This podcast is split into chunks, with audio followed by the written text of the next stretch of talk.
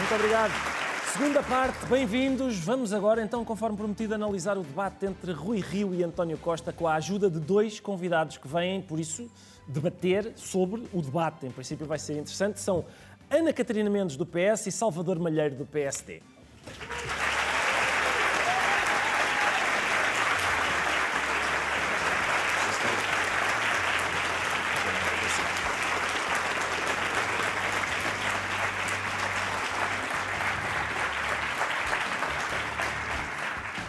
Muito obrigado por terem vindo. Eu estou tão nervoso de hoje ter dois em vez de um. São, estou, pela primeira vez estou em inferioridade numérica. Tão nervoso com isso que me alapei ainda antes dos meus convidados estarem sentados. Eh, por isso peço imensa desculpa. Eu, eu esperava, espero sempre que as pessoas do mundo da política sejam as que vêm fazer coisas mais, digamos, mal educadas. E, e...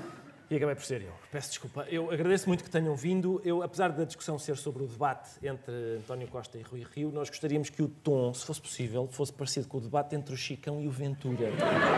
Vamos tentar. Se nos fizessem esse favor, eu diria. Não vale tirar as canecas. Agora, o resto. Sim, o resto eu acho que está, está tudo a valer. Podemos tentar. Está bem? Eu propunha que começássemos pelo fim do debate. Vou chamar a atenção dos senhores, da senhora deputada e do senhor presidente da, da Câmara. Câmara de Ovar. Uh, vamos começar pelo fim do debate, em que, no momento em que António Costa mostrou, mostrou o prémio da montra final.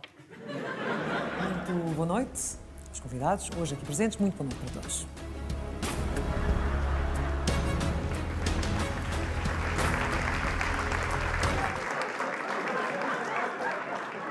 Portanto, eu.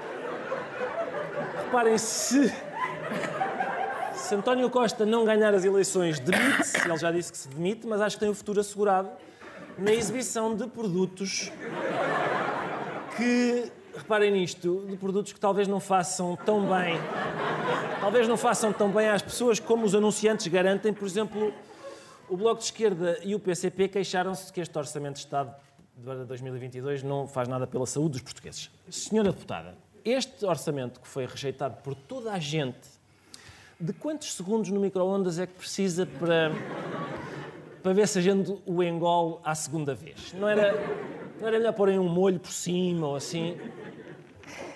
Olha, Ricardo, eu julgo que este orçamento não precisa mesmo de ser requentado. Está ótimo e está muito fresquinho. É, eu achei que os senhores deputados também não viram os ingredientes que tinha. Tem uma redução de impostos, tem um aumento e um acréscimo de salários, tem o reforço da, do Estado Social, seja na segurança, na saúde, seja na proteção social. Portanto, eu julgo que estamos como Fernando Pessoa. Primeiro estranha-se, depois entranha-se.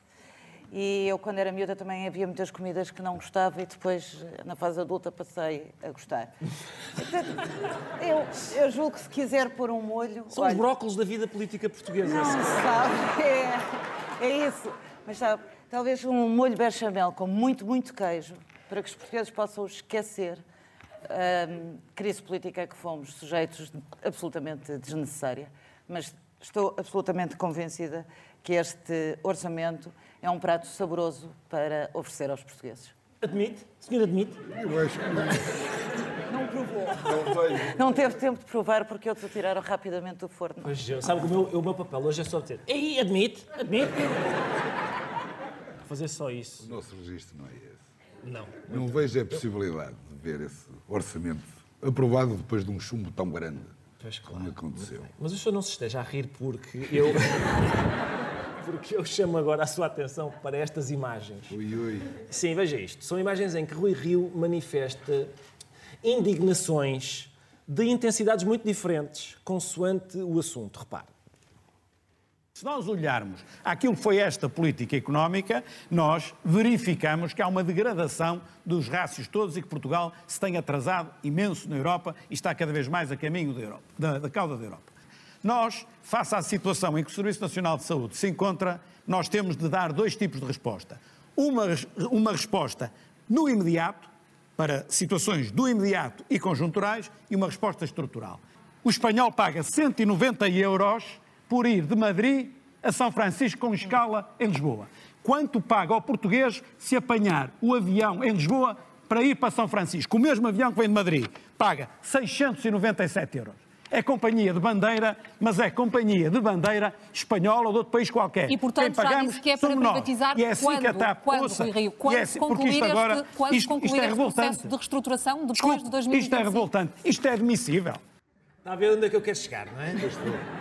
É Isto da saúde, isto é da economia e da saúde, é pá, podia melhorar. Mas os preços das viagens para São Francisco, isso é que me tira do sério, pá. Eu... Porquê? A questão é, porquê que o líder do seu partido se preocupa mais com as pessoas que vão a São Francisco do que com as que vão a São Francisco Xavier?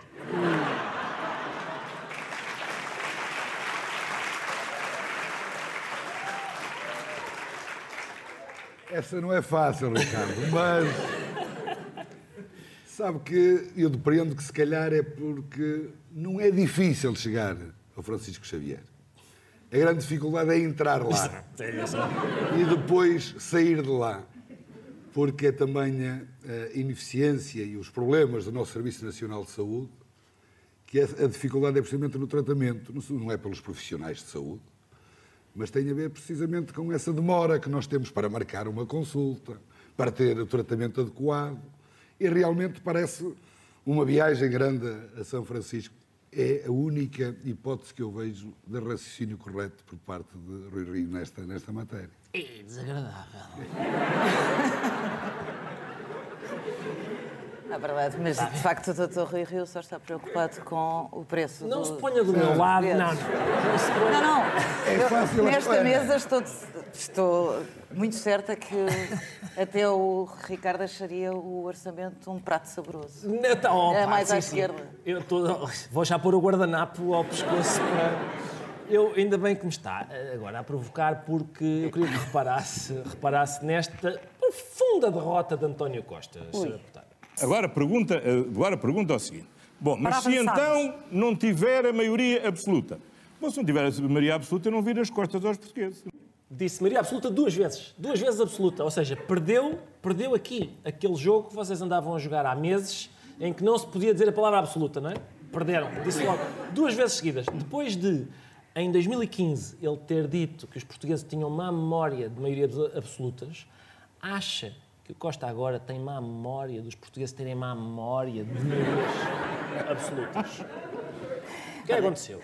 Ricardo, as circunstâncias mudaram como todos, como todos nós eh, percebemos. Eh, Este orçamento foi chumbado, estamos numa crise política que ninguém desejava e, portanto, aquilo que se pede é que haja uma estabilidade eh, para o país para que se possa, para que se possa governar. Eu acho, aliás, que os portugueses nem precisam de calcitrim ou memofante para ter uma boa memória daquilo eh, do porquê de chegarmos aqui, de quem foi, quem foram os partidos que eh, votaram contra o orçamento de Estado e nos levaram para esta crise política. Devia ter chamado mais partidos para a mesa, porque. É, se calhar São- era melhor. são- já são bocas para partidos que não estão cá. Mas que os portugueses sabem. Ah, então não sabem. Eles Tem a sabem. memória fresca. Exatamente.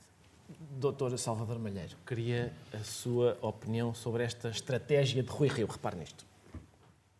Se o Dr. António Costa ganhar com maioria relativa, que é uma probabilidade que pode existir, como é evidente que existe, o que é que o Dr. António Costa faz? Se calhar, se calhar, o que faz é sair também, e o Partido Socialista vem com outra solução, e na verdade, se o Partido Socialista ganhar, teremos um outro Primeiro-Ministro que não o Dr. António Costa, tudo leva a crer que é o Dr. Pedro Nuno Santos, e aí ainda temos uma situação pior, é que eu penso que aí não temos uma geringonça, temos o Bloco de Esquerda mesmo dentro do Governo e com ministros do Bloco de Esquerda. Vamos lá ver. Ah, o, que, o que é que acontece aqui? Portanto, Rui Rio está a dizer assim: se o Costa ganhar com maioria relativa, isso é muito perigoso, porque pode demitir-se, dar lugar ao Pedro Nuno Santos com o Bloco de Esquerda. E, portanto, o que ele está a dizer é. Ah, ele- o que ele está a dizer é: o mais seguro é darem-lhe a maioria absoluta, porque se. Se ele não ganha com a maioria absoluta, pode ser muito perigoso, não é? Estas declarações dele eu sinto que as declarações, estas declarações de Rui Rio antes deviam ter tido aquele aviso, o espaço que se segue, da exclusiva responsabilidade do PS, com aquela música tan tan tan tan tan tan tan tan tan tan. Parece uma espécie de tempo de antena. O que é que o senhor acha disto? Pois, eh, o Partido Socialista partiu com uma sobranceria tamanha para estas eleições Não que, desvia a conversa. que a nossa estratégia é, em primeiro lugar, retirar a maioria absoluta e depois de retirar a maioria absoluta, tentar ganhar as eleições. E, portanto, essa é a razão pela qual se está a falar da possibilidade de Pedro Nuno Santos vir, para que, de facto, haja aqui um voto no Partido Social Democrata. Eu diria que isto é um tempo de antena do Partido Social Democrata. Na pior das hipóteses, a ser um tempo de antena do Partido Socialista, será um tempo de antena do Partido Socialista do Fernando Medina ou da Ana Catarina Mendes. Ah, olha que giro. Bem lembrado, sim senhora. É, mas é que os tempos de antena são do Dr. António Costa, que esperemos que continue a ser Primeiro-Ministro de Portugal. Catarina, muito bem. Bem lembrado. Bem lembrado que o Pedro Nuno Santos tem concorrente no PS, alguns dos quais até podem estar aqui. Oh, senhora deputada, eu apelo agora à sua capacidade de análise deste. Foi, é um momento que ocorreu após o debate. Repare. E alguém acredita que com Marcelo Rebelo de Sousa como Presidente da República podíamos ter uma maioria absoluta que pisasse o risco? Bom, não pisava o risco dois dias. Era o primeiro e acabava. Ah, A minha questão é a seguinte: quando António Costa diz que a maioria absoluta é seguríssima porque o Marcelo está lá para impedir que ele abuse, isto é não é o equivalente à raposa a dizer às galinhas: Não, eu posso perfeitamente dormir no vosso galinheiro. Porque o agricultor está muito atento e eu, eu só consigo comer no máximo duas ou três galinhas antes dele dar conta. Oh, Ricardo, eu acho que há, eh, há raposas bem piores nestas eleições a tentarem chegar ao galinheiro. Recordámos aqui há pouco o debate entre o CDS e o, e o Chega, para demonstrar bem como se essas raposas chegam, aliás, possíveis aliados do Dr. Rui Rio, se essas, se essas duas raposas chegam ao galinheiro, imagine que nenhuma galinha nem nenhum democrata em Portugal pode estar descansado. Dito isto, acho que é preciso percebermos que uma maioria absoluta não significa poder absoluto e que, no caso concreto, António Costa tem provas dadas de saber dialogar e de estabelecer compromissos e que isso não traz mal nenhum ao país. Aliás, de resto, como hoje estamos na gastronomia, se o Ricardo gosta de, está a gostar do cozido à portuguesa que está a almoçar, se se serve de um bocadinho mais, é porque está a gostar. E, portanto, o que nós queremos servir aos portugueses é um Já bocadinho agora- mais proteção social, é um bocadinho maior crescimento económico, é um bocadinho de melhores salários e de melhores pensões. Nem, nem lhe vou perguntar, acho que concorda certamente com Sabe que eu tenho em casa garnizés, pavões, na minha capoeira. E, portanto, estamos bem preparados para isso. De facto, é um problema. É um problema se entrar ali alguém com, esse, com esse objetivo. tem isso à prova de raposa. Vamos ver. No dia 30 logo vemos, não é? No dia 30 logo, logo veremos. Agora, um momento em que ambos são protagonistas. Eu queria já agora deixem, saboreiem as pausas deste momento, as pausas, o tom, tudo.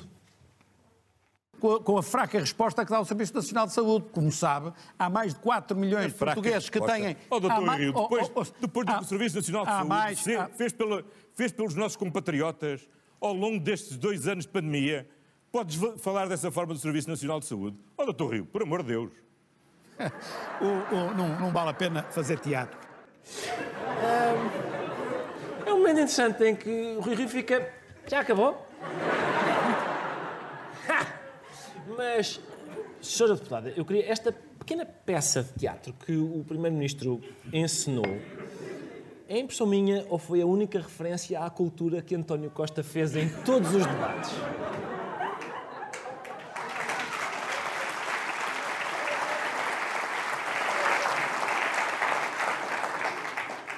Ricardo, ainda bem que me coloca essa questão, sabe? Porque eu vou lhe dizer porquê. Depois já, já pode dizer que eu digo sempre. Ainda bem que me ainda bem coloca que me coloca questão, esta questão. Em 30 debates eu não vi nenhum pivô trazer para o debate a questão da cultura. E eu acho a questão da cultura absolutamente essencial. Mais uma vez, aquele prato que vai para o micro-ondas, com molho ou sem molho, tinha eh, previsto um aumento muito significativo para a cultura. Mais uma vez, o Estatuto do Profissional da Cultura, pela primeira vez eh, feito, devia já estar eh, em vigor. E mais uma vez, a cultura não foi esquecida, mesmo num cenário de pandemia, quando os trabalhadores informais e intermitentes, que são esmagadoramente da eh, cultura, podiam, tiveram benefício social e tiveram direito a uma prestação social. Portanto, eu diria, não houve aqui um momento de, de teatro de António Costa. Acho mesmo que António Costa demonstrou aquilo que todos nós sentimos quando ouvimos o Dr. Rui Rio falar do Serviço Nacional de Saúde, como falou, depois de dois anos de uma pandemia, de como os profissionais de saúde se têm eh, dedicado aos portugueses e têm tentado tratar das coisas. Se considerar que é picar, uma. Se, se considera que é um teatro, bom, eu espero que os espectadores no dia 30 digam que o Dr. António Costa merece mesmo continuar a governar Portugal. Sim, uma grande ovação de pé, é a sua expectativa. Não, isto. Basta, está bem, gostámos, mas sim. Eu, atenção, Sr. Presidente, eu, eu- a minha questão para si é, viu este momento, não é? Rui Rio estava está calmo, está bem disposto, ri-se de- do, do pequeno espetáculo que acabou de ver. Ele está sempre, sempre assim, muito bem disposto, muito confiante nos debates, o que só pode ser trabalho seu como, como organizador de- da campanha dele. A questão é, como é que o senhor tem conseguido fazer com que ele não tenha acesso ao que dizem as sondagens? que trabalho magnífico. Não, mas é, é ao contrário, repare. Hum, Eu, eh, ele tem acesso a todas as sondagens, mas ele está tão habituado que as sondagens sejam negativas para ele. Foi assim quando ele concorreu à Câmara do Porto, davam-lhe 15 ou 20 pontos de diferença para quem estava à frente. Na Câmara de Lisboa também o PSD tinha nem sequer metade das intenções de voto eh, do Partido Socialista. E, portanto, eu acho que isto é assim é que tem que funcionar. Se fosse ao contrário, é que eu ficava preocupado, porque ele aí não estava picado e não estava motivado. Portanto, é bom que saiam sondagens negativas, porque aí ele está, de facto, com muita confiança e muita motivação. Muito bem. Sr. Presidente, Sra. Deputada, eu quero, sinceramente, agradecer muito a ambos. Foi um debate de um, que se processou com um civismo ah, que eu lamento. Ah, tenho muita pena, mas enfim, olha, foi o que quiseram, foi este espetáculo triste que quiseram dar. Ah, muito obrigado a ambos mais uma vez. A partir de agora, já sabem, até às eleições nós estaremos todos os dias a seguir ao Jornal da Noite, por isso, até amanhã. Muito obrigado.